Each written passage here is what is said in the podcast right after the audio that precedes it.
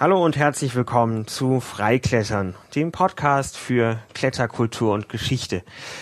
Das ist die sechste Ausgabe und es ist, glaube ich, eine sehr besondere Ausgabe. Ich freue mich sehr, bei Bernd Arnold in Hohenstein zu sein.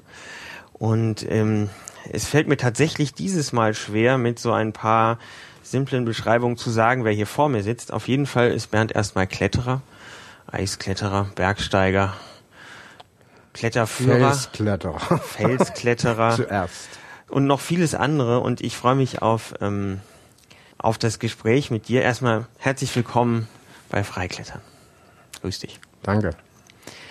Ähm, ja, wir waren heute, als ich angekommen bin und du mich netterweise vom Bahnhof abgeholt hast, äh, kurz in deinem Laden. Ähm, du bist ja heute total rege, hast ein oder zwei Geschäfte für Bergausrüstung? Das sind die Geschäfte meiner Frau. Okay. Okay, das wusste ich gar nicht. Na Und gut, ich bin im Angestelltenverhältnis.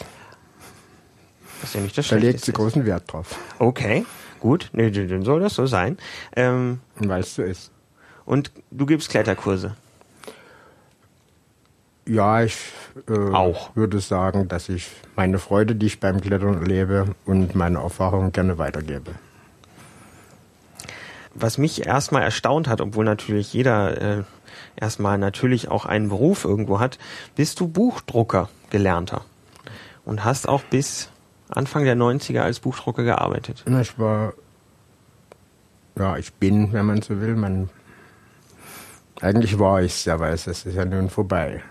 Also ich war Buchdrucker und komme aus so einer Buchdruckerdynastie. Mein Großvater war es schon, mein Vater war es und dann war es naheliegend, dass ich es auch werde. Und ja, und mit der Familie so zusammenzuarbeiten, dann bleibst du immer der Kleine. Das wollte ich nie unbedingt und da habe ich mich dann selbstständig gemacht und habe dann von 1970 bis 91 selber eine Druckerei geführt in Lohmen. Das ist hier zehn Kilometer weg. Vor den Toren Pirnas. Okay. Du bist dann da immer hingetingelt. Oder hast du da gewohnt? Nee, nee, das ist ganz gut, wenn man nie dort wohnt, wo man arbeitet.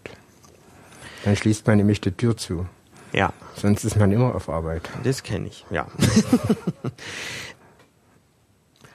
okay, äh, dann fangen wir, fangen wir doch am Anfang an. Wo, wo ging's los? Welcher Fels war, war dein erster Fels?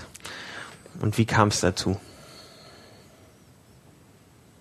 Ja, die Geschichten sind fast immer identisch, wenn man Leute nach den Anfängen fragt. Bei mir war es so, ich bin ja Hohensteiner, also wir sitzen hier gerade in meinem Geburtszimmer. Wow. Und, und da hocke ich immer noch in An- und Ausführungsstrichen. und ja, und wenn man hier in Hohenstein als Kind aufwächst, dann, dann ist man ja draußen hauptsächlich im Vergleich zu den heutigen Kindern. Und waren wir schon häufiger draußen. Und dann kommt man ja mit den Felsen in Berührung und, und dann probiert man sich ja aus, man sieht ja andere rumklettern und dann macht man es nach.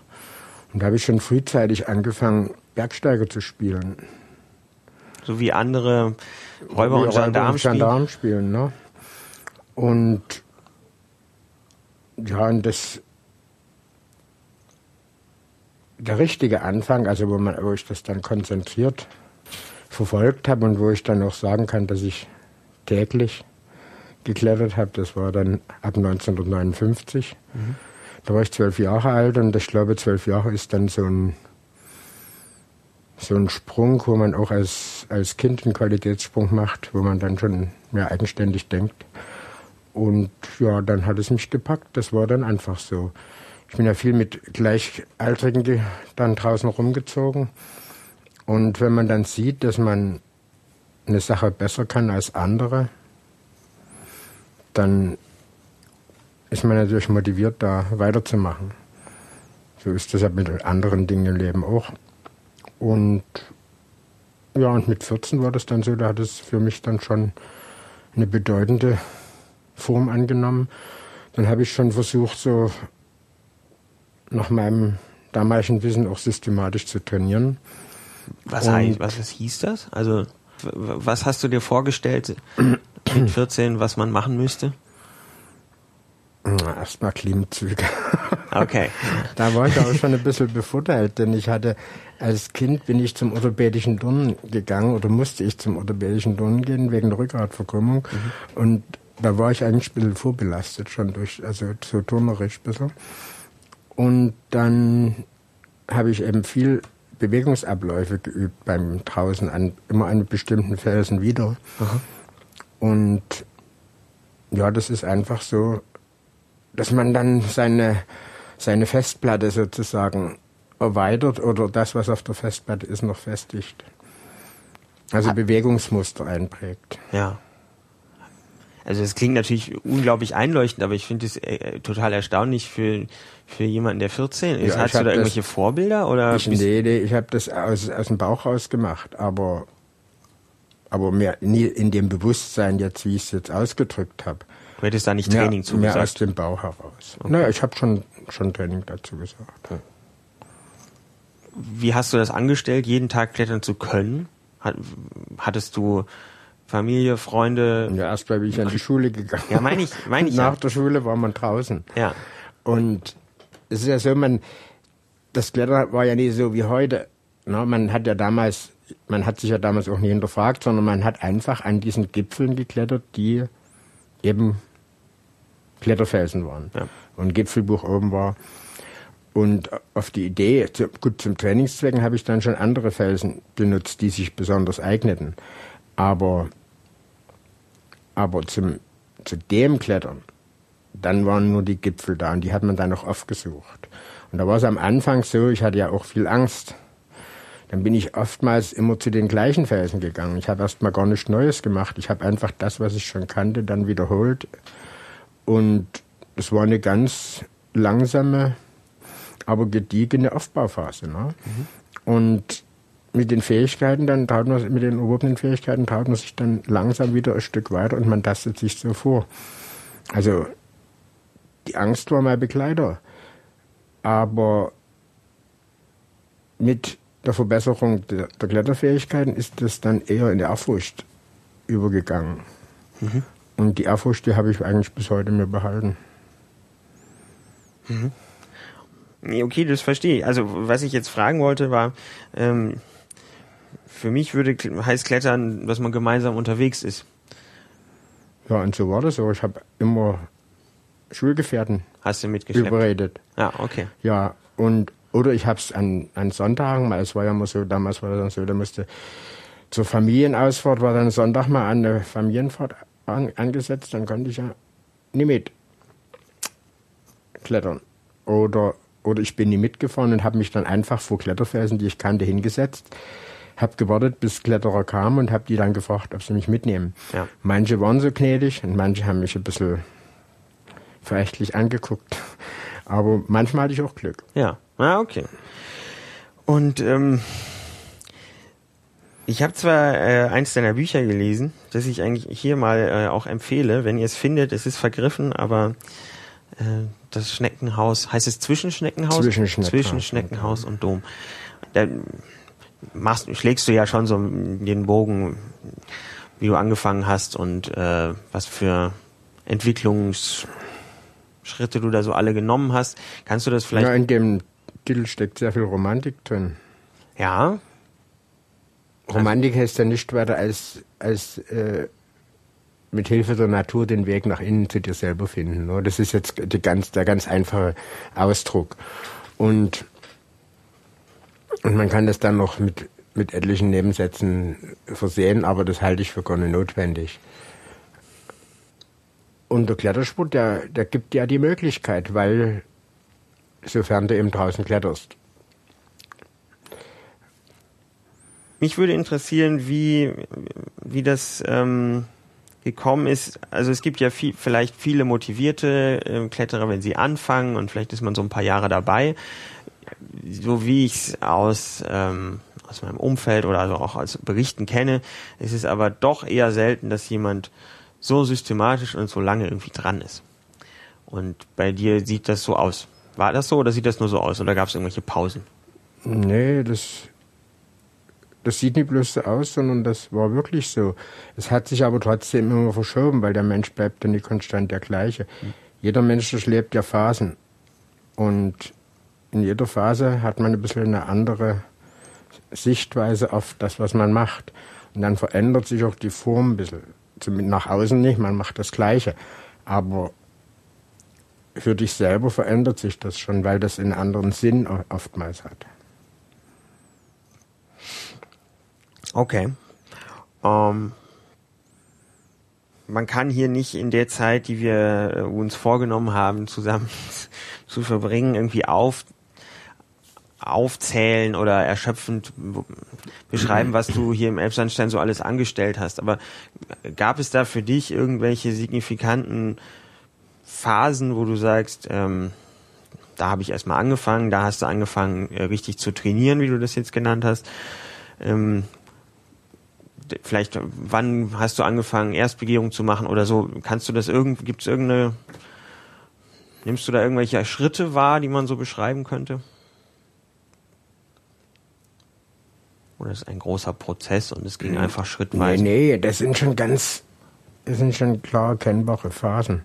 Mhm. es gibt eben kürzere und längere Phasen.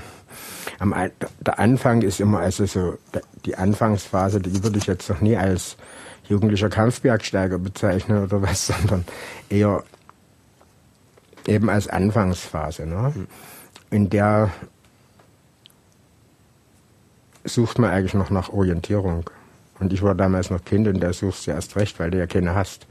Orientierst dich eher an, an, an älteren Menschen ne? und versuchst auch die Nähe zu, suchst die Nähe und um dich daran auch ein bisschen zu orientieren. Und so habe ich das damals auch gehalten. Ich habe mich also auch an den älteren Notstand, der, der dann auch mir ein bisschen auf die Beine geholfen hat, mit, äh, habe ich mich auch orientiert und hab den, bin dann auch manchmal auf den Nerv gegangen, wenn ich, wenn ich schon wieder mitgehen wollte. Und ja, aber der hat mir in der Anfangsphase sehr geholfen. Der hat mir eben auch Wege eröffnet, wo ich alleine mich nicht hingetraut habe und die ich dann aber später alleine dann machen konnte. Und so, ja. so ist das einfach. Diese, diese ganz, diese erste Stufe. Ja. Ja, und dann kommt. Ich habe den Namen, ganz kurz, den Namen gerade nicht richtig mitgekriegt, wer das war. Äh, den Namen hatte ich gar nicht genannt. Das okay. war Adolf Kozemper, hieß der. Okay. Ja, ein Elektriker hier auf der LBG Aha. und war für mich aus meiner damaligen Sicht schon sehr alt. Und Wahrscheinlich war er 30 oder so? Nee, der war schon über 40 war er. Okay. und ja, und dann kommt so der jugendliche Kampfbergsteiger. Diese Phase habe ich, glaube ich, zwar intensiv durchlebt, aber ziemlich im Schnelldurchgang. Das war für mich die Zeit dann so von 1963 bis 1966. Das war auch die Zeit, wo man sich dann mit anderen vergleichen wollte. Das war in der DDR dann ganz gut möglich, weil da gab es ja diese Sportklassifizierung und dann war man natürlich bestrebt, die bestimmte Leistungsklasse oder die höchste Stufe, die man damals durch die Klassifizierung erreichen konnte, die Meisterklasse zu erreichen. Und dann gab es wieder interne Wettkämpfe, wer die meisten von diesen Meisterwegen in einem Jahr klettert und gut, ich, das müssen wir, glaube ich, ein bisschen erklären. Also ja, also ich kann mir das jetzt so halbwegs äh, ja, das, erschließen. Ich weiß nicht, ob man das jetzt, ob das jetzt noch so wichtig ist. In, also äh, ungefähr, was das erklären. war. Also ja, insgesamt finde ich das für die für einen Jugendlichen, also mir hat es ja damals in dieser kurzen Phase auch gut getan und ich denke, das ist so schlecht ist das nie. Wettkämpfe gibt es ja heute auch. Und das war auch so eine Art von Wettkampf, aber die wurde jetzt nie so ausgetragen, wie wir das heute kennen, sondern die hat man dem eben ausgetragen, indem man bestimmte Routen kletterte. Mhm. Und die Routen, die waren, das hing damit zusammen, die Schwierigkeiten, die Schwierigkeitsskala ging ja noch nicht so weit wie heute. Ja. Die war ja, bis damals ging sie von 1 bis 7c. Also Sächsisch natürlich, nicht von Französisch, nicht, dass, dass Irritationen entstehen. Und 7C war das höchste, aber in der 7C hat sich dann eben, das war ein riesen Sammelbecken von schwierigen Routen. Und da lagen auch noch Welten dazwischen. Ne? Ah. Und man hatte sich damals noch keine Gedanken gemacht, äh, gemacht, die Skala zu öffnen, sondern man hat dann eben diesen Sportklassifizierungskatalog äh, entwickelt, wo dann die gan- woher kam der? Also was war das für ein... War das ja, das, das war der, den, der, äh, der Gedanke, äh, abrechenbare Leistung in diesen Sport zu bringen. Ja. Das war damals, als das anfing, äh, Aber das war staatlich der, oder der so. kam ja von der, von der staatlichen Sportbewegung. Das war damals der Deutsche Wander- und Bergsteigerverband der DDR. Und von denen kam dieser Gedanke, der wurde natürlich auch wieder von diesen Traditionalisten angefeindet, weil Bergsteigen und Wettkampf stand da so von der Tradition her sich ein bisschen im Wege. Und das hat auch eine ganze Weile gedauert, bis sich das etabliert hatte. Aber in den 60er Jahren war das etabliert. Und dann machte man Und bestimmte Routen aus seinem wurde Katalog und geklettert und das waren dann eigentlich auch die, diese großen Marksteine der sächsischen Kletterei. Und das gehörte dann einfach mit dazu, dass man diese Wege kletter, geklettert hatte, wenn man sich in eine bestimmte Kategorie da einordnen ja. wollte. Und dann das- bekam man da eine Urkunde oder wie? ja, und dann bekam man Urkunde am Jahresende oder so. Also es, Okay. es gab da noch einige Auflagen. Man musste auch Betreuungsmaßnahmen erfüllen. Das heißt, man musste, ich weiß jetzt nicht mehr wie viel, drei Sicherungsringe auswechseln oder sowas. Das war dann auch mit damit verbunden. Und man musste auch so und so viel andere leichtere Routen nachweisen können. Also es war nicht bloß so, dass und eine bestimmte Zeit klettern musste man auch. Also es war, es waren mehrere Kriterien, die man dann erfüllen musste. Und das hast du im Heißdurchlauf. Naja, nee, nee. Das war so, das hatte mich schon am Anfang interessiert. Ich war auch ganz glücklich, dass ich das 1964 das erste Mal geschafft hatte. Und vorher gelang es immer bloß mal vereinzelt super Wege zu klettern aus diesem Katalog. Und 64 hatte ich dann das erste Mal geschafft. In 65 und 66 hat es mich dann eigentlich schon nicht mehr ganz so interessiert. Da hatte ich dann einen internen Wettkampf eigentlich, oder besser vielleicht, er wurde mir von außen ein bisschen aufgedrückt. Da gab es damals ein ganz großes Klettertalent, der hieß Andreas Hartmann aus Pfaffendorf und der äh, war so ein bisschen mit mir im Wettkampf. Also wer die meisten Kletterrouten im Jahr von in, die, von- in dieser Kategorie, Kategorie klettert.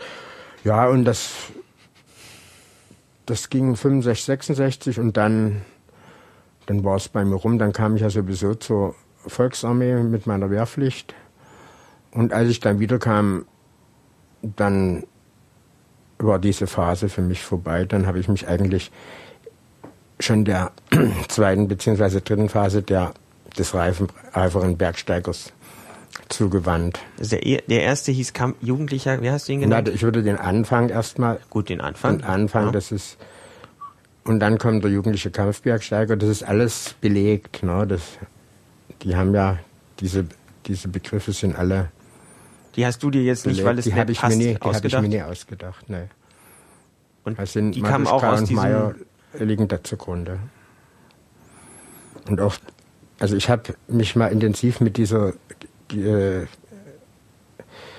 dieser Personenabstufung, also dieser Entwicklung der Personen befasst. Und da bin ich damals auf Kreitbauer gestoßen. Und von dem habe ich eigentlich, Wer war ich das? will mal sagen, am meisten gelernt. Das ist ein Facher gewesen, der in Österreich gelebt hat. Und der hat sich intensiv auch mit, mit Matuschka und Meyer auseinandergesetzt.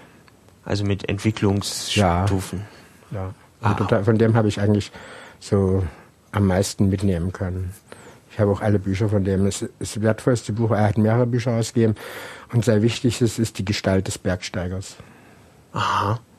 Oh Mann. Ich habe davon noch nie irgendwas gehört. Naja, da hast du gleich wieder was gelernt. Offensichtlich, ja.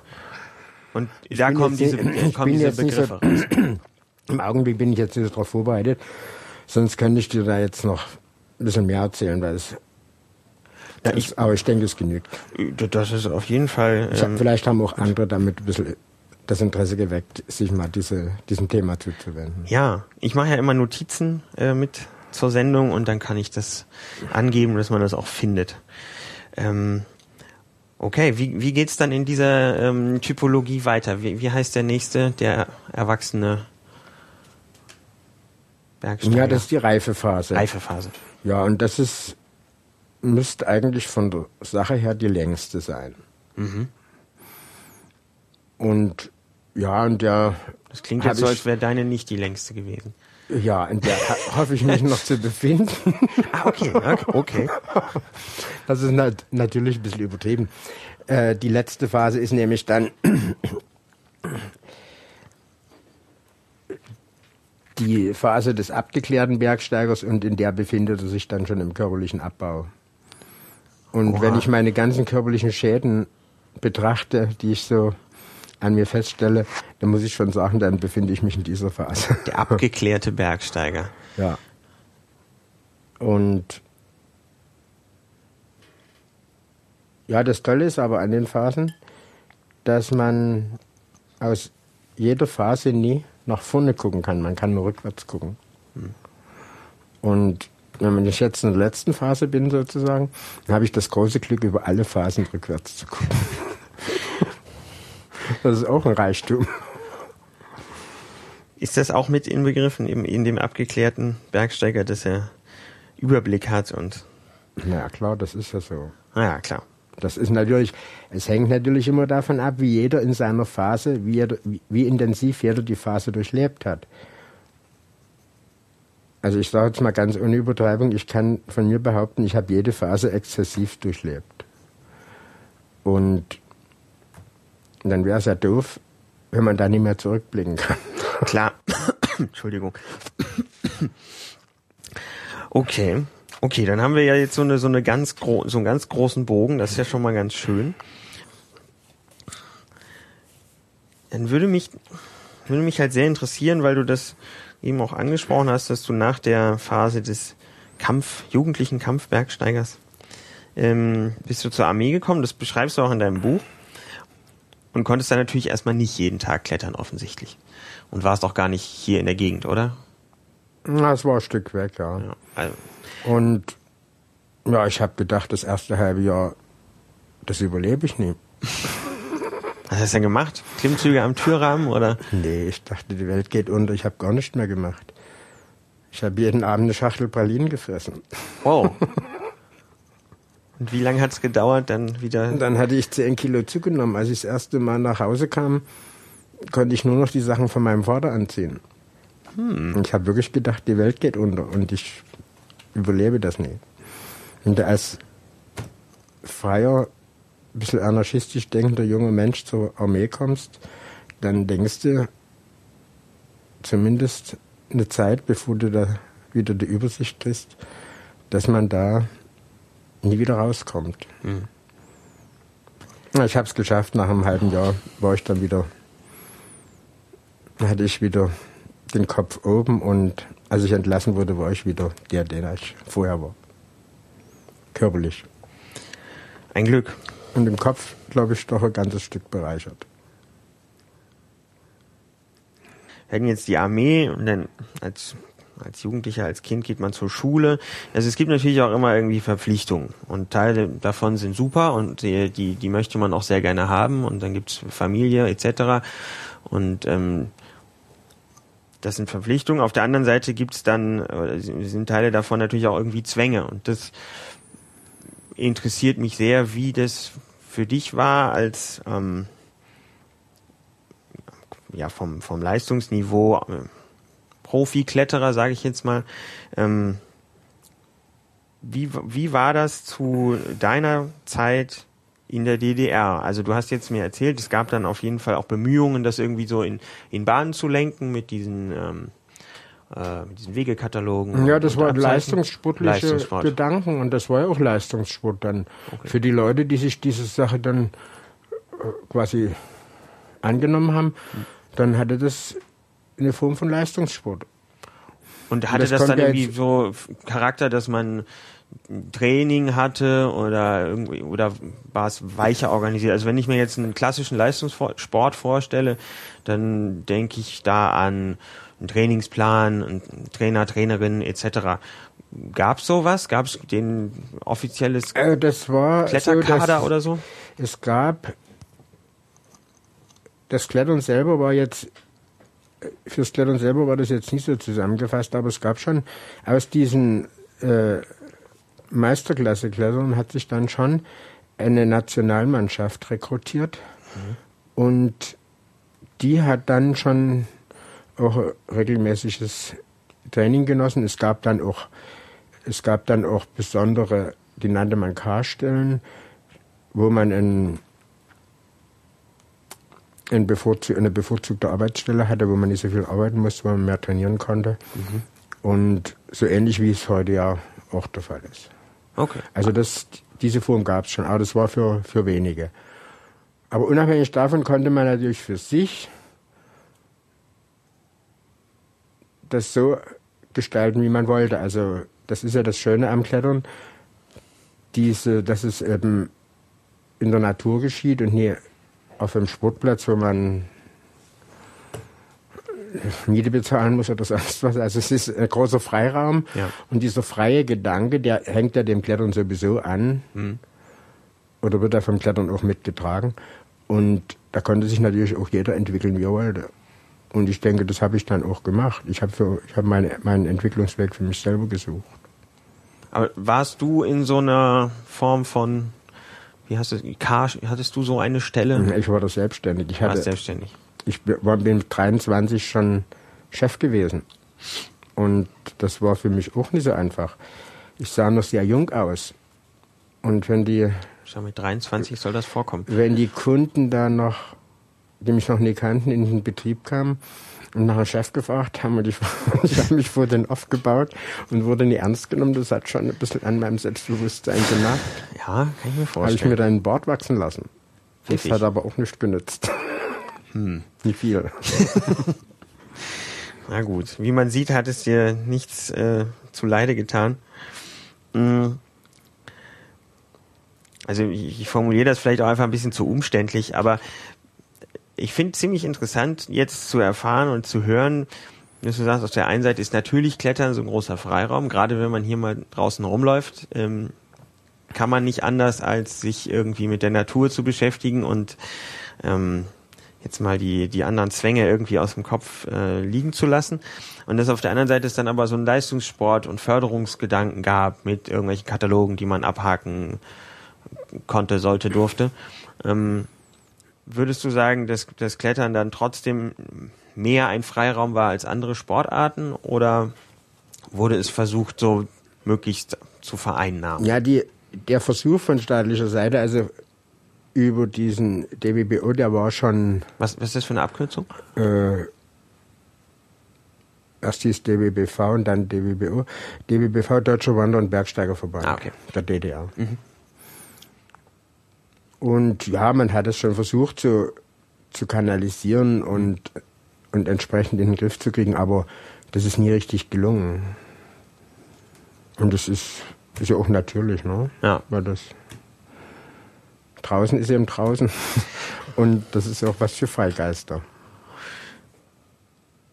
Also finde ich total spannend so zu hören, denn du wärst wahrscheinlich ähm, durchaus mehr gereist. Äh, Aber ich bin noch genug gereist in meinem Leben und ich muss sagen, das klingt zwar so ein bisschen komisch, klar, ich wäre gerne gereist, schon, schon eher, weil ich hatte, durch meine Leistungen kamen viele Kletterer zu mir, haben mich besucht. ja.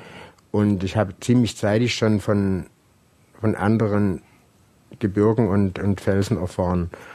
Und ich hätte gerne dort auch geklettert, aber, aber ich, ich hätte ja auch abhauen können. Aber das habe ich dann doch nicht gemacht, weil einmal war ich sehr heimatverbunden und ich hatte ja auch noch viel zu tun. Dann hatte ich auch meine Eltern hier, die ich sehr liebe oder geliebt habe. Und ja, und wie es sich gezeigt hat, hat sich ja alles noch gefügt. Und ich konnte mich schon noch. Ich denke, dass ich mir schon meine größten Wünsche noch erfüllen konnte. Wir hatten es vorhin schon kurz davon. Ich habe dich gefragt, ob du in einem Kletterclub bist. Ich will das jetzt mal ein bisschen anders formulieren. Das ist jetzt auch vorhin durch die Fragestellung ein bisschen untergegangen. Das Klettern hier, das hatte ja für mich etwas wie Essen und Trinken. No? Also es, das Klettern mit dem Beruf und auch letztendlich mit der Familie, die ich dann hatte, das ist zu einer Lebensform verschmolzen. No? Da, es wurde eigentlich dem Klettern alles untergeordnet, aber nicht so untergeordnet, dass man Schaden, dass man in anderen Bereichen Schaden nehmen musste. Und die Voraussetzung für diese Lebensform, dass man eben das Klettern über so lange Zeit zum Mittelpunkt machen kann, ist aber auch, dass das soziale Umfeld stimmt. Ne? Also man muss eben auch arbeiten gehen, Geld verdienen, sonst kann man das nie, nie durchleben. Also man kann das mal kurz exzessiv leben, aber dann steht man vor dem Scherbenhaufen, da gibt es genug Beispiele. Hm. Also man muss das, ich glaube, ein bisschen mit Weitsicht machen und, und dann kann man das auch mit Kontinuität weiterleben. Und ich glaube, das habe ich ziemlich zeitig erkannt oder überhaupt von Anfang an schon erkannt, dass das nur so geht. Und dann ist es auch eine große Wichtigkeit, dass man sich auch mit, mit genug Freunden umgibt. Also ich war eigentlich immer bestrebt, einen großen Kreis von Freunden um mich zu schauen und und wir haben uns auch gegenseitig dann in An- und Ausführungsstrichen befruchtet. Jeder hatte seine Aufgabe mhm. und keiner fühlte sich, wenn er nachgestiegen hat, irgendwie unterbewertet oder was, sondern der hatte auch eine Aufgabe zu erfüllen. Denn wenn er die Aufgabe nicht erfüllt hätte, wäre ich nie hochgekommen. Und ich hatte wieder die Aufgabe, denen aber auch von meiner Freude, weil dann auch ein Stück davon zu geben. Also sonst wäre es nie so dazu gekommen, dass die Freunde und Seilgefährten, mit denen ich jetzt, oder Weggefährten will ich mal sagen, von, von Ende der 60er bis, bis über 2000 bis der Tod uns scheidet sozusagen mhm. zusammengeklettert hat. Ne? Einige sind, sind da schon verstorben, re relativ früh. Und einige leben noch, die sind zwar jetzt, mit denen die ich auch zur Freude immer noch klettern, auch wenn die, wenn die jetzt schon große Probleme haben, aber es ist mir trotzdem eine Freude, mit denen noch unterwegs zu sein. Und jetzt umgebe ich mich eben mit jüngeren Leuten hauptsächlich. Ja, das äh, finde ich ja ganz schön, dass du die Frage nach dem Kletterclub einfach äh, äh so beantwortest. Ja, nee, ja. das ist ja eine Antwort. Also Kletterclub, also, es gibt eben Leute, die fühlen sich in dem Verein wohl, fühlen sich dort aufgehoben, die brauchen das Organisierte mhm. und ihre, was weiß ich, ihre Statuten und andere, die kommen einfach zusammen, weil es funktioniert und ich finde diese Form des Zusammenseins die schönste. Man kommt zusammen, weil man, weil es stimmig ist mhm. und und das ist dann auch immer eine Bewegung, eine Dynamik in so einer Gruppe. Manche kommen, bleiben lange, andere sind, werden durch berufliche oder familiäre Dinge wieder rausgerissen. Aber deswegen sind die nicht verloren, die kommen dann schon mal irgendwann wieder. Und also es ist, ist eine Dynamik, die einfach daraus funktioniert, ja. weil man ungefähr die gleiche Chemie hat. Ähm, ich, ich kam natürlich hauptsächlich drauf, weil ich glaube mehr als anderswo hier in der sächsischen Schweiz äh, diese Kletterclubs so eine Tradition haben. Ja, das kann ja jeder handhaben, wie er will. Und es ist auch schön. Also ich, ich freue mich über jeden, die sich in einem Kletterclub wohlfühlen und dass die Tradition auch getragen wird von denen. Das ist in Ordnung. Jetzt hast du das ähm, schon so schön damit mit drin gehabt mit den Seilpartnern und mit den, den Gefährten. Ähm, wie war das, über deine Leistung sind einfach Leute auf dich aufmerksam geworden und sind dann auch hier gewesen. Ähm, wie, wie, wie hat das funktioniert? Man hat einfach Berichte gesehen, Fotos, Artikel und wusste dann, da sitzt jemand, der, der ist gut und da fahren wir mal hin. Oder also ein bisschen blöde Frage vielleicht, aber wie kamen so Kontakte zustande? Ja, das kam ganz unterschiedlich. Es waren, es kamen erstmal schon welche hierher. Du Kurt zum Beispiel ist 1973 das erste Mal hier gewesen. Ne? Mhm. Und er hat ja dann wieder welche mitgebracht auch. der Jean-Claude Troyer, Franzose, das ist ungefähr mein Alter, der war auch, auch schon Anfang der 70er hier. Mhm. Und, und die haben natürlich das dann wieder anderen erzählt. Und die haben dann natürlich auch wieder den Kontakt zu mir gesucht, weil ich hatte ja schon einige bedeutende Routen geklettert und die haben ja dann auch gerne die Routen geklettert und kam, haben dann auch die Nähe zu mir gesucht. Und so kam es dann zum Austausch. Und meine Druckerei, die war ja in Lohmen direkt an der, an der Straße zur Bastei. Mhm. Da sind viele, die da vorbeigefahren sind, haben dann angehalten und haben erstmal selber Informationen geholt, auch über andere Routen. Und, und so hat sich das dann immer weiter aufgebaut. Mhm. Ja, okay. Zeitungsartikel wurden geschrieben. Der Dietrich Hasse hat viel publiziert. Mhm. Er ist ja auch äh, mit dem Elbsandstein verwurzelt, auch wenn er dann später in München gelebt hat. Ja. Erst in Berlin, dann im Schwabenland und dann zuletzt dann oder hauptsächlich noch in München. Und ja, und da ist das dann einfach immer mehr bekannt geworden und dann kamen die Leute eben zu mir. Ja. Und haben sich auch wohl gefühlt. Sonst wären sie ja nie wiedergekommen. Ähm, wie hast du denn dann diese ganzen an, anderen Stile und Traditionen und, und Gepflogenheiten wahrgenommen? Also es wurde ja wahrscheinlich wenn ich das mal jetzt so drauf los vermute, nicht überall so nach diesen Kletterregeln wie hier mit dieser Tradition geklettert. War das eh klar? Oh, wie ja, hast du das wahrgenommen? Nein, man muss es jetzt mal zeitlich eingrenzen, jetzt wenn man äh, was heißt jetzt äh, wahrgenommen? Wir haben jetzt bis, bis Mitte der 70er Jahre haben wir uns gar nicht so hinterfragt. Das war einfach so, wie es war, war es. Ne? Und es war ja erstmal gut so. Es waren wenig Einflüsse von außen. Mhm. Und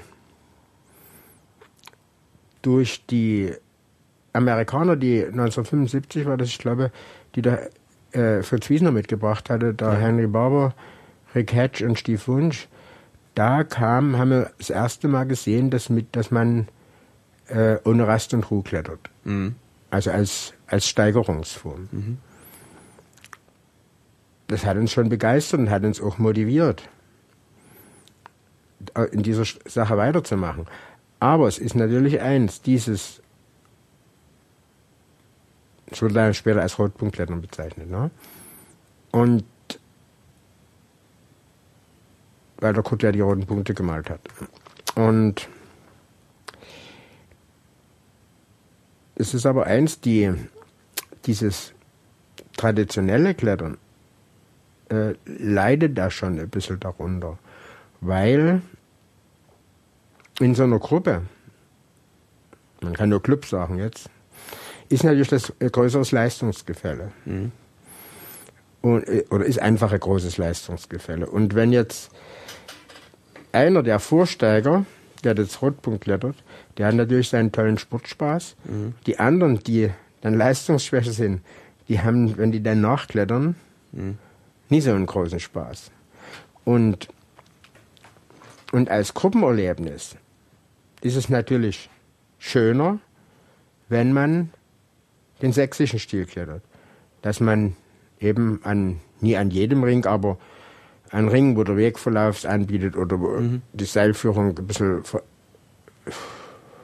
ist, also zwingend vielleicht durch die Seilführung nötig ist, dass man da Stand macht, den, den Seilpartner nachholt und es ist einfach ein bisschen verbindender.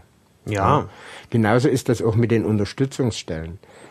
Also die Räuberleitern, ne? Ja. Was, weil das ja auch mal als typisch sächsisch äh, verkauft wird. Was Gibt es, ja auch, noch anderswo? Was es ja auch ist, ja, ja, was es ja auch ist. Und klar ist das jetzt geringerer sportlicher Wert. Und oftmals wären die damals, wo die die Räuberleitern gemacht haben, oder die Baustellen, sage ich jetzt mal, weil das ist eher, das Räuberleiter ist eher so ein bisschen Abfällig. einrüchig. Ja. Also die Baustellen gemacht haben, dann hätten die das oftmals auch schon ohne Unterstützung klettern können.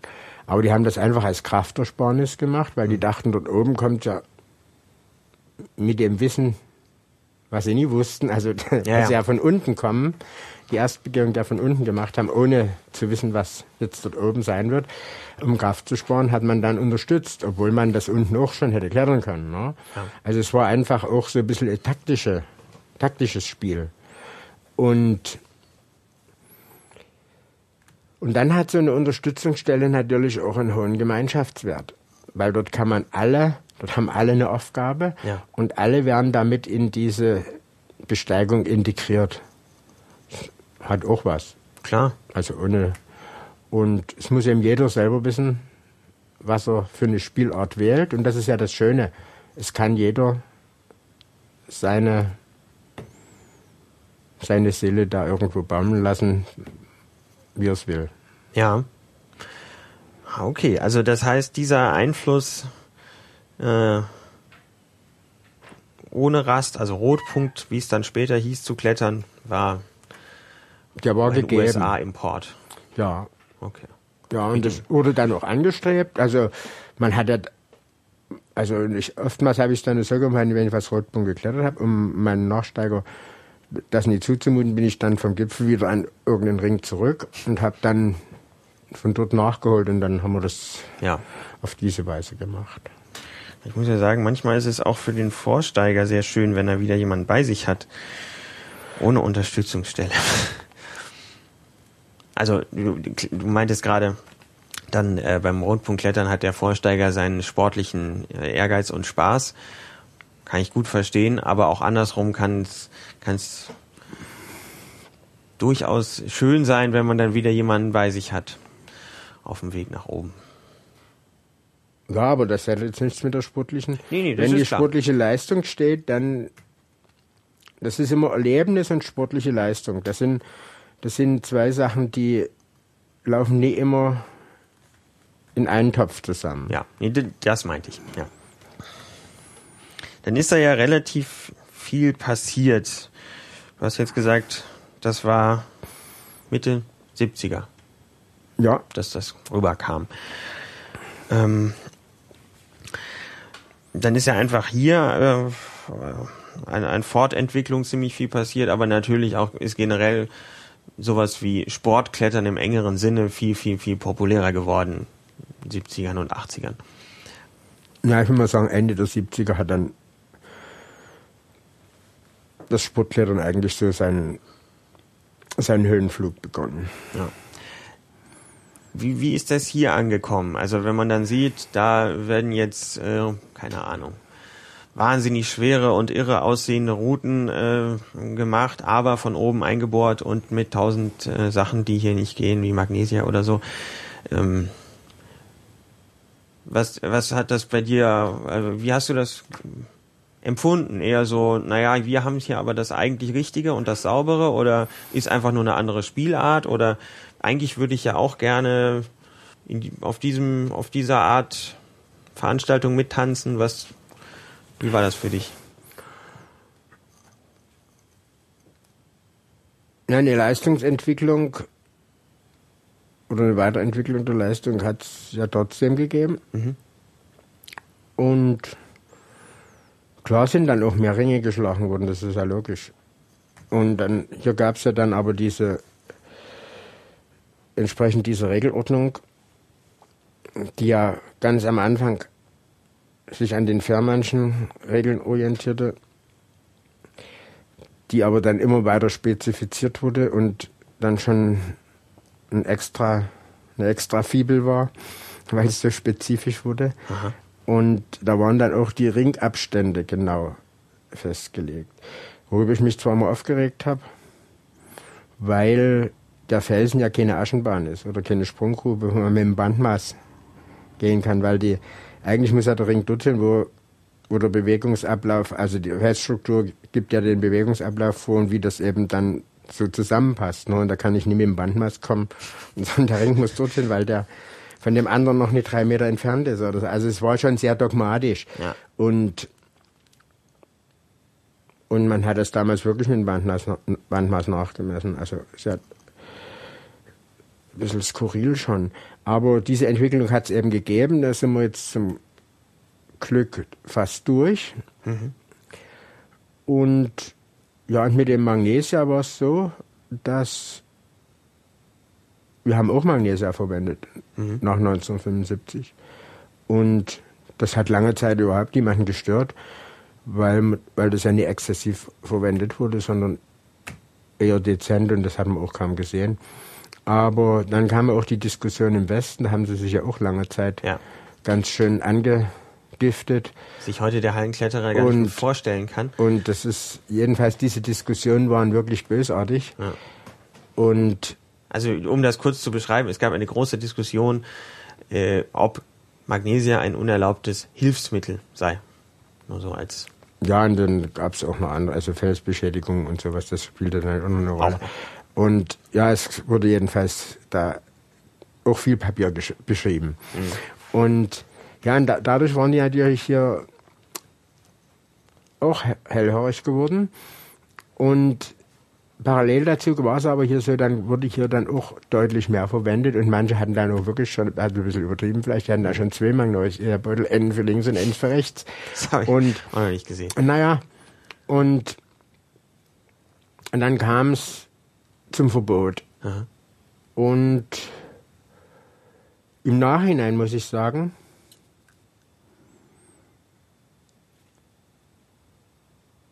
wenn ich mir jetzt die Kletterhalle angucke, hm äh, ist es gar nicht so schlecht.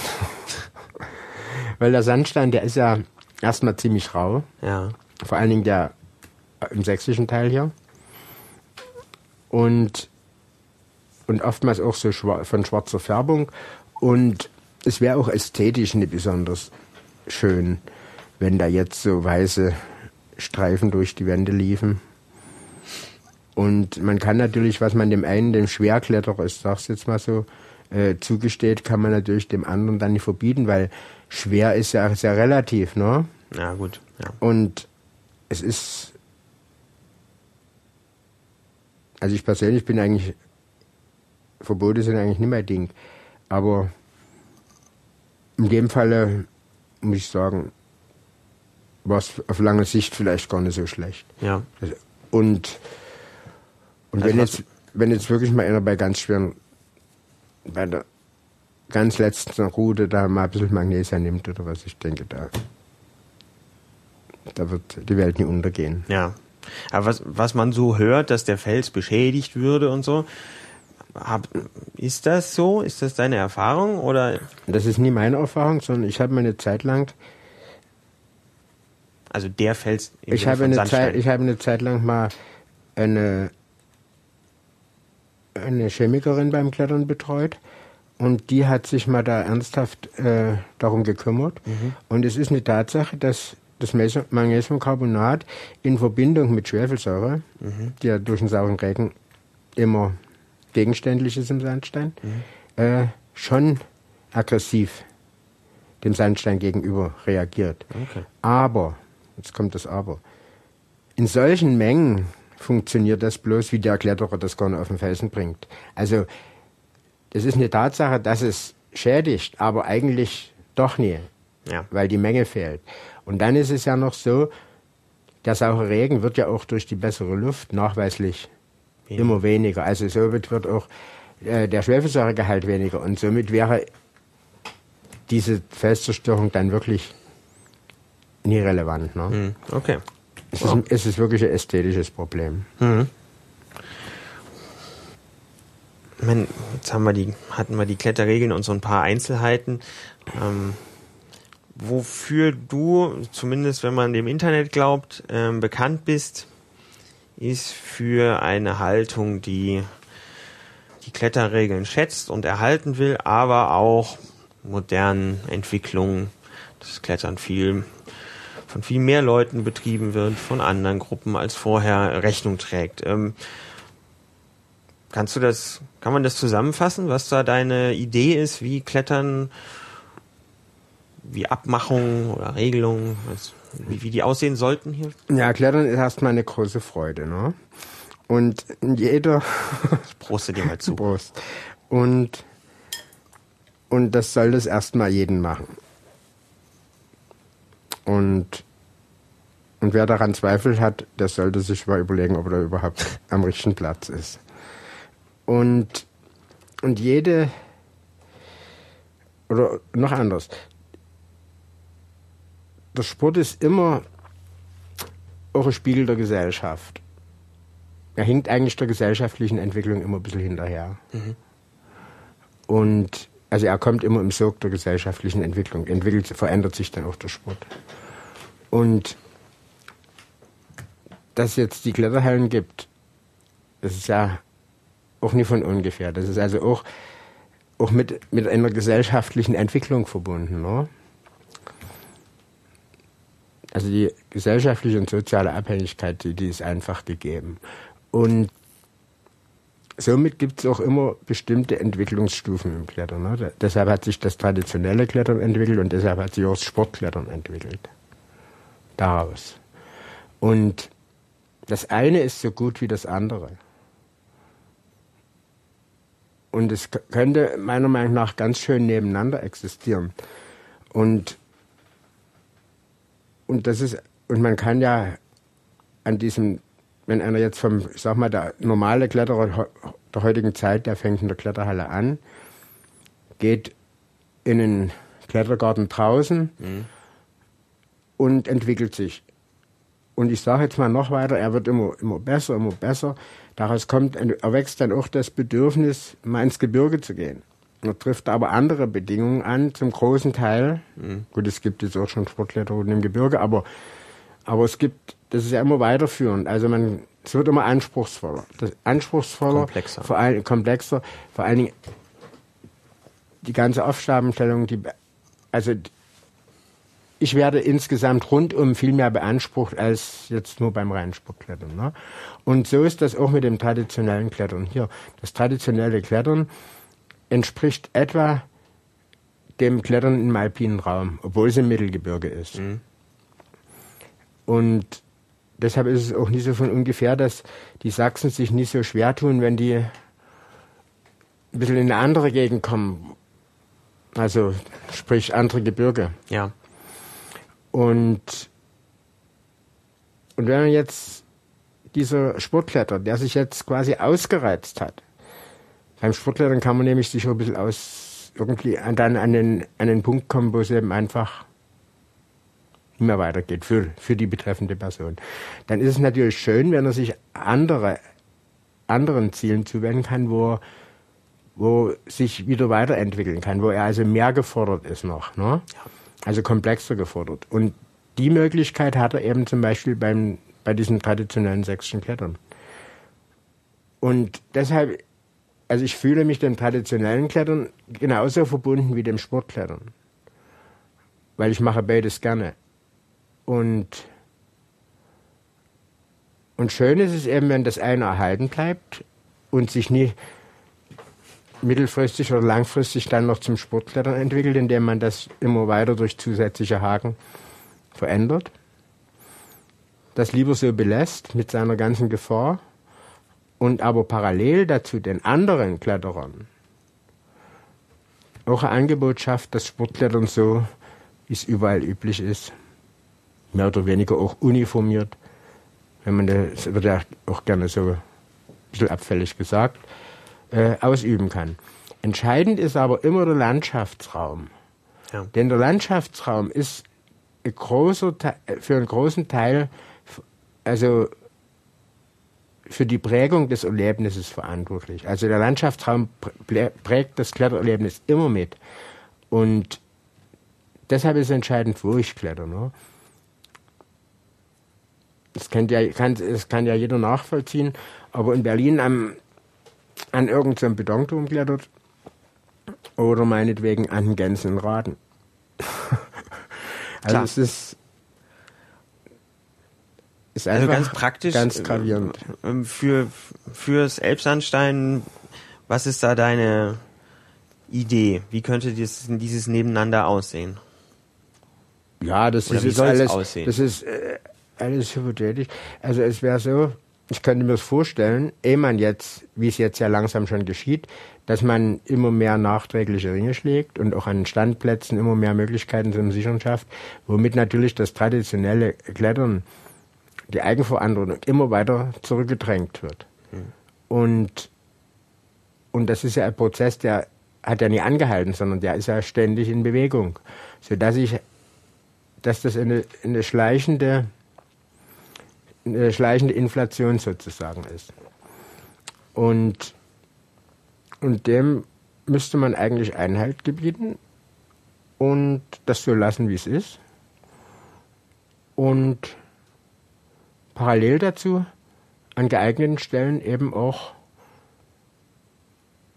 für den Sportkletterer Angebote schaffen. Dass der aber auch das, die Freude hat, in der Landschaft zu klettern, mhm. aber unter der Maßgabe so gesichert, wie er, wie er das eben gewöhnt ist. Mhm.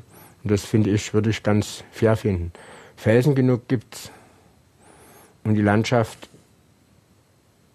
die, das kann man so gestalten, dass die Landschaft auch eine Übergebühr abgenutzt wird. Und außerdem ist die Natur so stark, die nimmt sich alles ganz schnell wieder zurück. Die ist echt fix. Ja, ist das jetzt man halt so eine ja, Idee oder gibt es da irgendwelche? Man sieht ja, na, man sieht ja zum Beispiel, wo das Bedürfnis hinläuft, das hängt also auch mit diesen gesellschaftlichen, sozialen Entwicklungen zusammen. Die Gesellschaft schreibt uns ja immer mehr Sicherheit vor. Der Sicherheitswahn hat uns ja schon, schon erreicht. Und, und automatisch kommen natürlich die Leute auch zu so einem Sicherheitsbedürfnis beim Klettern. Nicht jeder, aber man kann es den anderen ja nie verdenken, wenn das wenn es so, so gesellschaftlich verordnet wird, warum soll das dann beim Klettern noch anders sein? Und warum soll man denen nie das Angebot schaffen? Ja. Man sieht ja schon, wo das Bedürfnis hingeht, wenn man jetzt draußen an den traditionellen Felsen guckt, wo gut gesicherte Routen sind, dort ist Frequentierung. Und an anderen Stellen, da, da wächst das Moos schon den Felsen hoch. Einerseits will man die Tradition erhalten, andererseits es ist also auch eine Schere für diesen, für diesen Entwicklungsträger, den Sächsischen Bergsteigerbund. Also die wissen nicht, glaube ich, selber nicht so richtig, äh, was sie machen sollen. Mhm.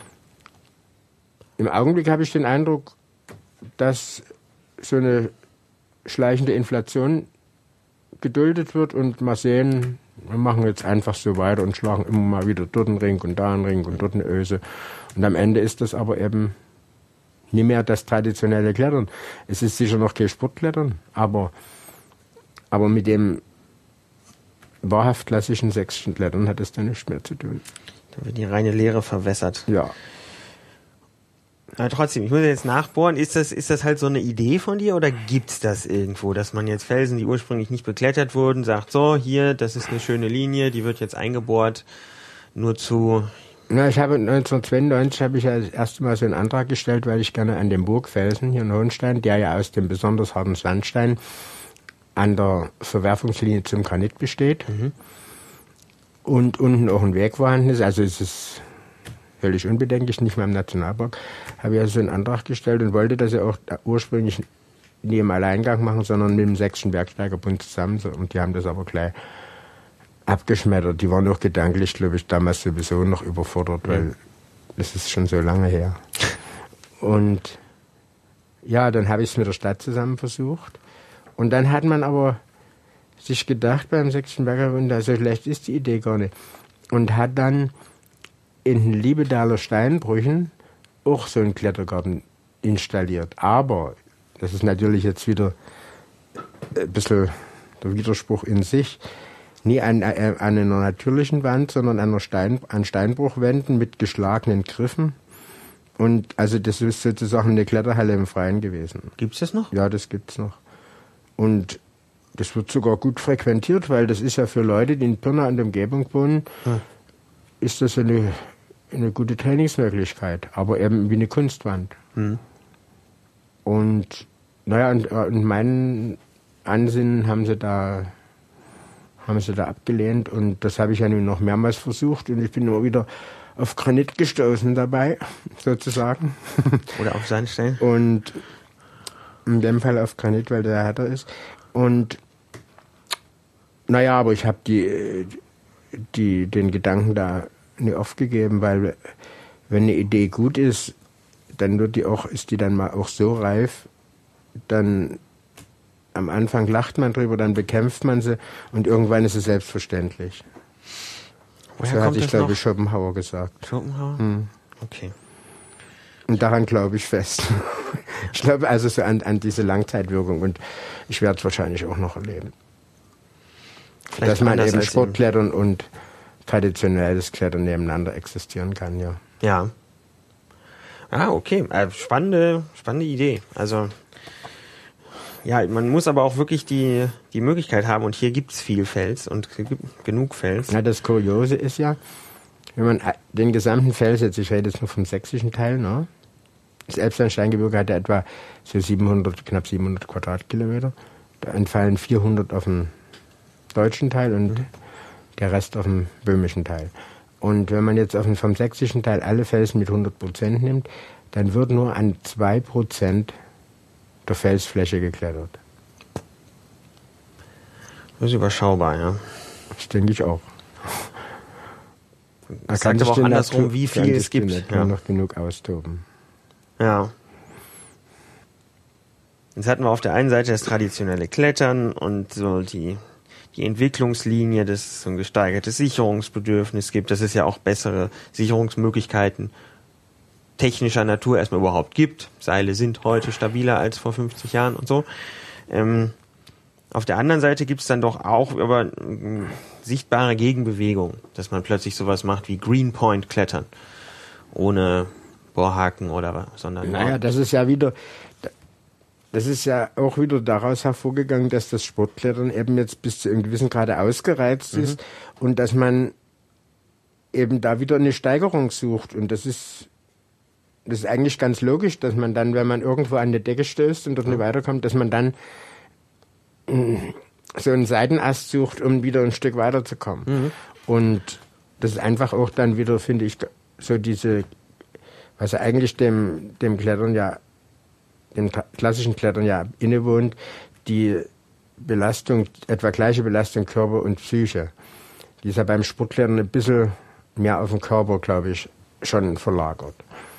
Ja, wenn ich gut gesichert bin, da brauche ich mir weniger mit meine Psyche Gedanken machen. Dann, dann geht es mir eher, dass ich noch körperlich fit bin und diesen das Fingerloch noch besser halte oder was weiß ich. Und die Leiste aufstelle. naja, oder den Dynamo noch besser hinkriege. Ja. Den kann ich überhaupt erst machen beim Sportklettern. Ne? Sonst, wenn ich jetzt wenn ich jetzt beim klassischen Klettern wäre ich mir oftmals bei einer schlechten Sicherung überlegen, ob ich den Dynamo mache oder nie. Ja, da klar. kann die auch schief gehen.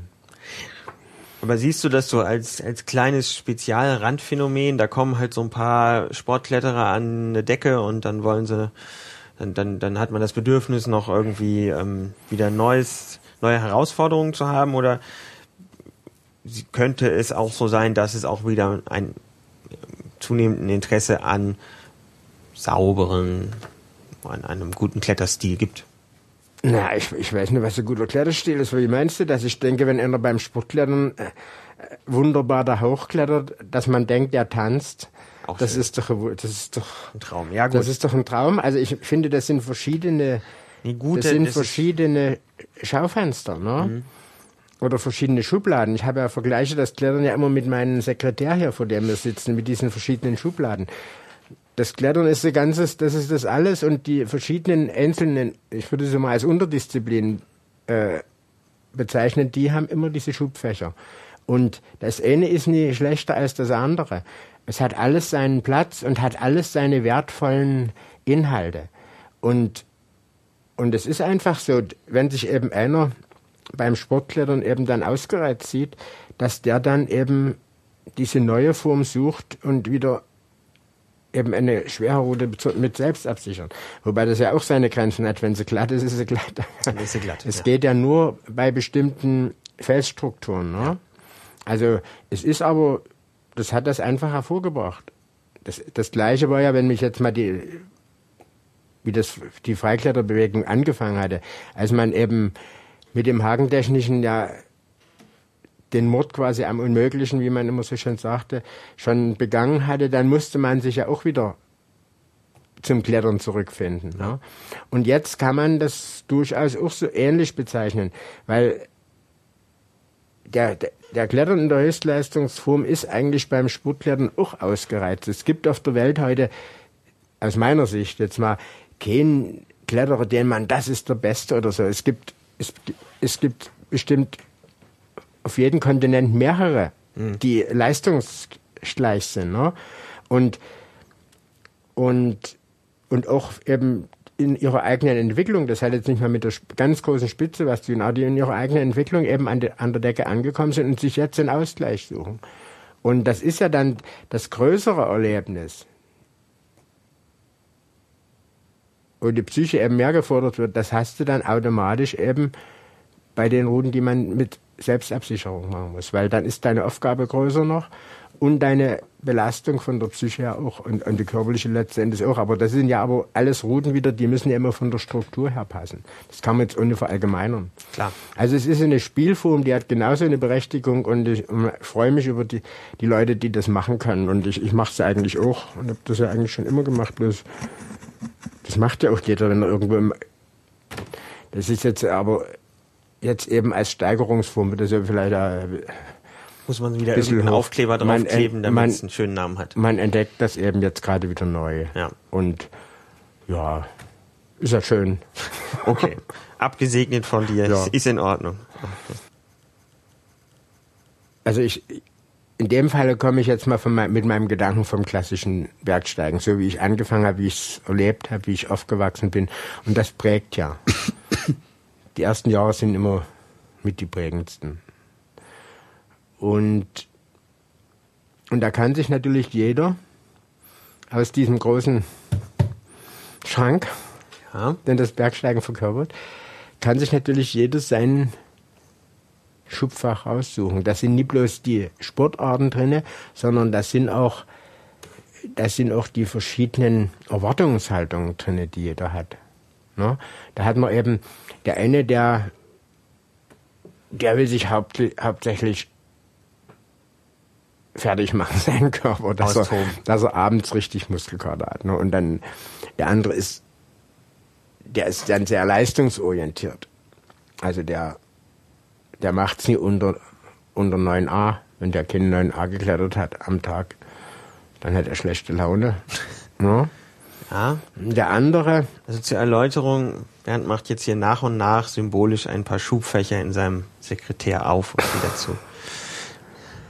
Der andere, der freut sich schon, wenn er mit seiner ganzen Meute, sprich Club meinetwegen oder wie man das auch das Gebilde nennen kann, einfach mit draußen ist und innen wegklettert. Der hat einfach mehr das Gemeinschaftserlebnis. Ne? Und der andere wieder, der freut sich, wenn er lange auf diesem Gipfel sitzen kann. Es muss gar nicht schwer sein, aber er will einfach oben angekommen sein. Und so hat, hat jeder so seins. Und, und alle haben aber trotzdem noch ein romantisches Erlebnis. Das ist bei dem einen stärker, bei dem anderen. Also es ist ganz unterschiedlich. Das ist wie so eine Fieberkurve. Mhm weil die haben alle noch den Weg vom Auto zum Felsen. Und, und da passiert im Unterbewusstsein auch was. Ne? Also das romantische Erlebnis, mit Hilfe der Natur den Weg zu mir zu finden, das kommt automatisch, ohne dass ich es selber bewusst wahrnehme. Und beim Klettern ist es ja letzten Endes so, dass ich, wenn ich gut klettern will, dann muss ich ja auch bei mir sein. Also wenn ich noch an zig Aufgaben vielleicht vom Beruf denke oder einen Gnatsch mit, mit der Ehefrau oder was weiß ich alles, dann, dann komme ich auch nicht zu mir und, und werde auch meine, meine Vorstellung beim Klettern nicht erfüllen können. Ne? Und es muss also völlig bei mir sein und das ist ja eigentlich schon über die Natur, der Weg zum Fels, die innere Einkehr bei mir und dann kommt auch eine große Leistung. Leistung wird ja beim Sport gebracht und die Leistung erwartet auch jeder von sich. inwieweit die dann an Bedeutung dominiert, das ist dann die andere Sache. Dann kommen eben wieder die, die anderen Ansprüche mit dazu. Aber die Leistung ist überall gegenwärtig. Und ja, das ist erst nochmal so Die steckt, in, grundlegend. die steckt in allen Fächern mit irgendwo drin, mehr oder ist weniger. mit verborgen, ja. Wenn ich Leistung höre, komme ich auch schnell zur Assoziation, dass man eine möglichst hohe Leistung will und dass natürlich auch andere das versuchen. Und dann stehe ich in einem Wettstreit. Ähm, wie, wie siehst du das beim, beim Klettern, beim Bergsteigen? Ja, de- dem Wettstreit ist sich, glaube ich, jeder mal ausgesetzt und das ist vordergründig, glaube ich, oder überhaupt die Phase des jugendlichen Kampfbergsteigers. Und das, in dieser Phase ist das, ich glaube, auch ganz legitim. Aber in der weiteren Entwicklung, wenn man sich auch selber ein bisschen auf die Spur kommen will, und das wäre dann ja die Reifephase, dann sollte man sich eigentlich von dem Vergleich oder von dem Gedanken des Leistungsvergleiches trennen und sich eher an sich selber orientieren. Und meine Erfahrung ist, dass man eigentlich die eigene Leistung am besten abrufen kann. Ich rede jetzt hier auch von der Höchstleistung, wenn man das in einer selbstgewählten Umgebung macht und auch ein selbstgewähltes Ziel hat. Also den, der Vergleich spielt dann überhaupt keine Rolle. Ich bin dann eigentlich dominierend und nie der Vergleich mit anderen. Mein Ziel ist für mich vordergründig und ja, dann, dann komme ich auch dem Glück ganz nah. Ja. Kannst du das vielleicht anhand deiner Umgebung hier ein bisschen beispielhaft plastisch machen, was denn dann der Reiz, oder die Motivation ganz konkret sein kann? Also eine, eine besonders schöne Linie hier oder kannst du das irgendwie plastisch machen? Ja, das spielt jetzt gar keine Rolle, ob ich das jetzt hier an, an, meiner, an meinen Heimatfelsen halt mache oder, oder wenn ich auf Reisen bin. Also wenn ich, das sind einfach Projekte, die man dann hat, die dich auch wirklich ansprechen. Wenn ich jetzt beispielsweise, ich, wir machen es mal ein bisschen exotischer. Fitzroy in Patagonien, für mich der schönste Berg der Welt, an dem ich schon viel Zeit verbracht habe. Und an die ich immer gerne zurückdenke. Und da ist der Weg schon dorthin, also schon der Gedanke erstmal, die Vorbereitung, dann der Weg dorthin. Das ist alles schon, schon mit eingeschlossen. Ne? Und es mündet dann letzten Endes in der Tat selbst, wenn man dann am Berg ist oder am Felsen und sich die Linie verwirklicht, die man, die man sich vorgestellt hat. Ja. Und dann noch in einer tollen Bewegung. Und dann, wenn ich auch gut vorbereitet bin, bin ich der Sache dann, wenn der Felsen auch passt, gewachsen. Und dann mündet das eben in einem, eben in einem Augenblick des Glücks.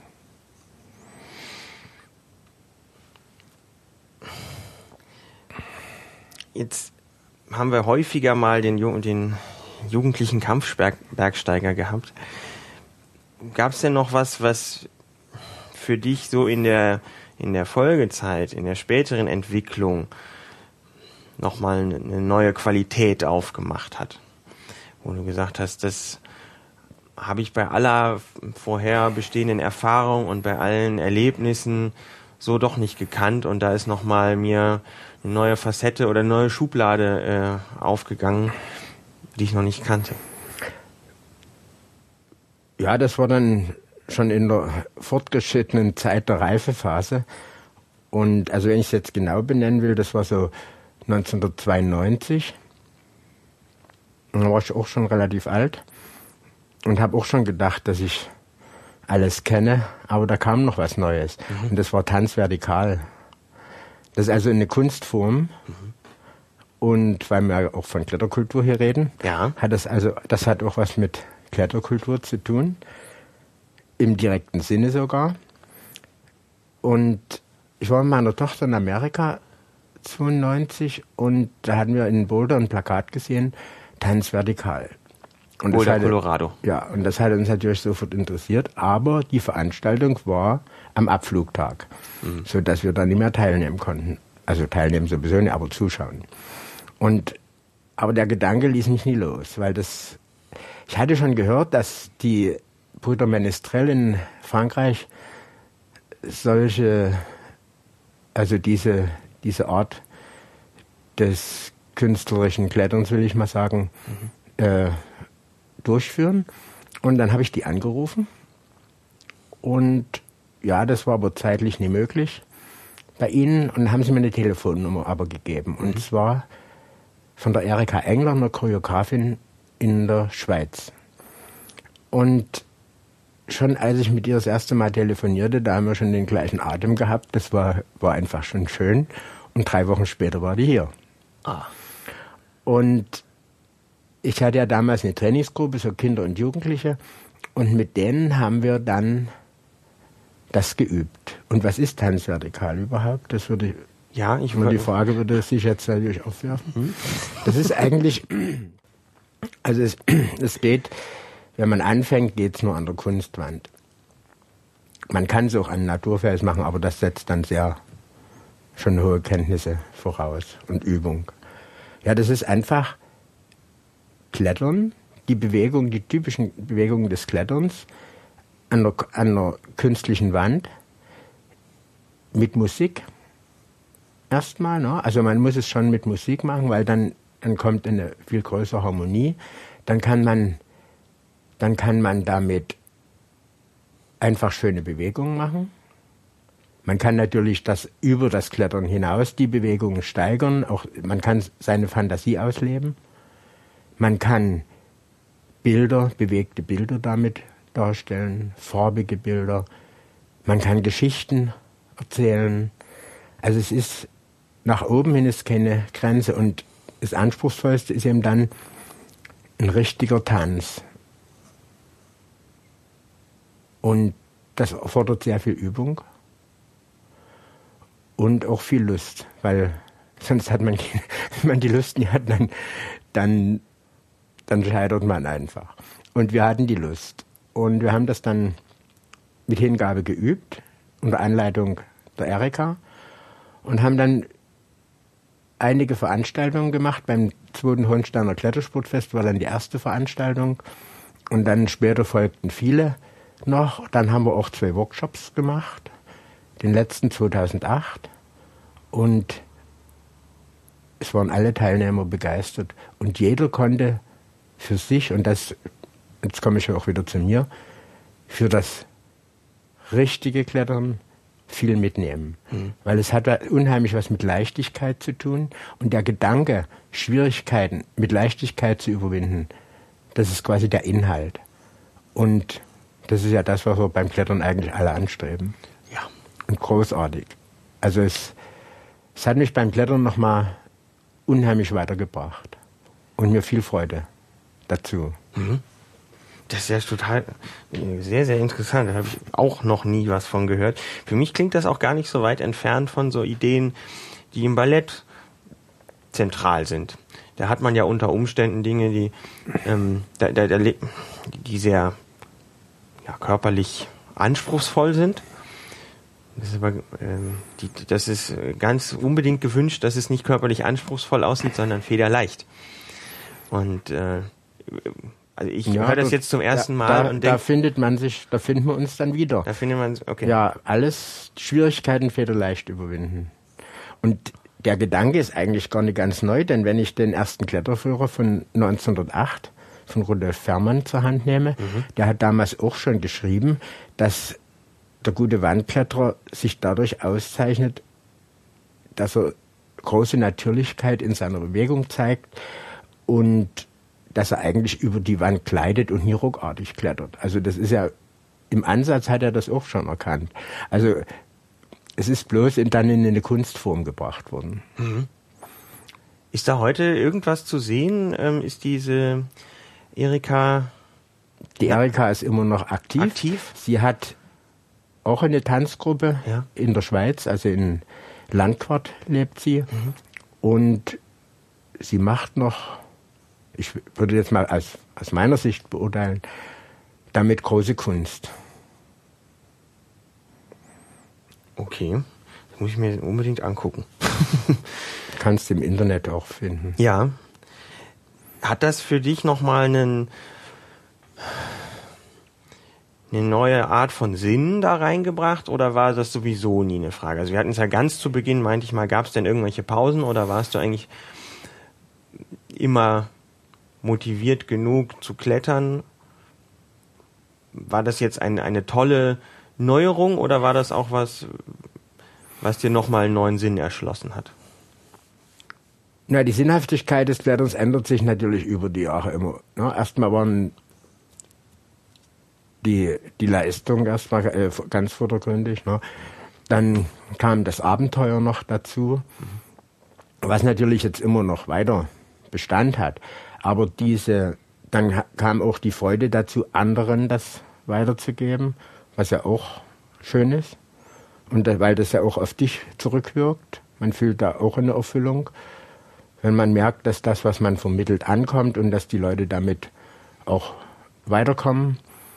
Und ja, und diese Kunstform, die hat mir auch einen neuen Sinn beim Klettern gegeben. Also ich, das ist eigentlich so das, was ich jetzt auch verkörper, dass ich, dass ich dann eigentlich immer so klettern will, dass es meinem höchsten Anspruch genügt, dass also immer das Schwierige mit Leichtigkeit gemacht wird, so wie es wie man es im wahren Leben ja auch anstrebt. Ja, anstrebt. Ja. naja, klar, anstrebt. das klingt ja nie immer. Ja. Weil es ja nie nur von dir abhängt. Es sind ja noch andere Faktoren, die da immer mit eine Rolle spielen. Das wissen wir ja alle selber. Wir leben ja jeden Tag. Hm. Ist das denn auch was, was, also der Tanz vertikal, was, was dich jetzt noch vor Aufgaben stellt? Oder was andersrum gefragt, was sind die Aufgaben oder die Ziele, die du jetzt noch hast?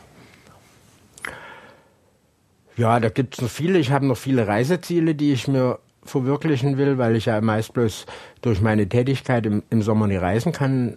Habe ich ja immer meine Winterziele nur gehabt, meist auf der Südhalbkugel. Und ich habe auch auf der Nordhalbkugel noch viel und das will ich jetzt mir in den zukünftigen Jahren noch erfüllen. Und ja, dann habe ich, möchte ich gerne ein Museum, ein Klettermuseum installieren. Das kann man natürlich nie alleine machen, da braucht man viele Helfer.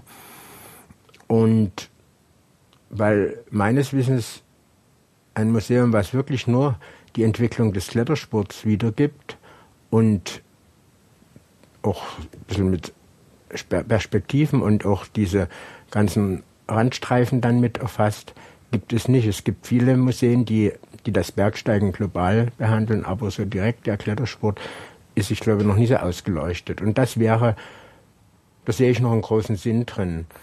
Zumal Hohenstein ja, da bin ich ja geboren, und in Hohenstein sind einige Pioniere des frühen Klettersports geboren. Zum Beispiel Otto Ewald Ufer, der zumindest nachgewiesenermaßen 1874 das erste Mal bewusst mit Händen und Füßen geklettert hat, ohne Zuhilfenahme von anderen von Leitern oder sowas oder Baumstämmen.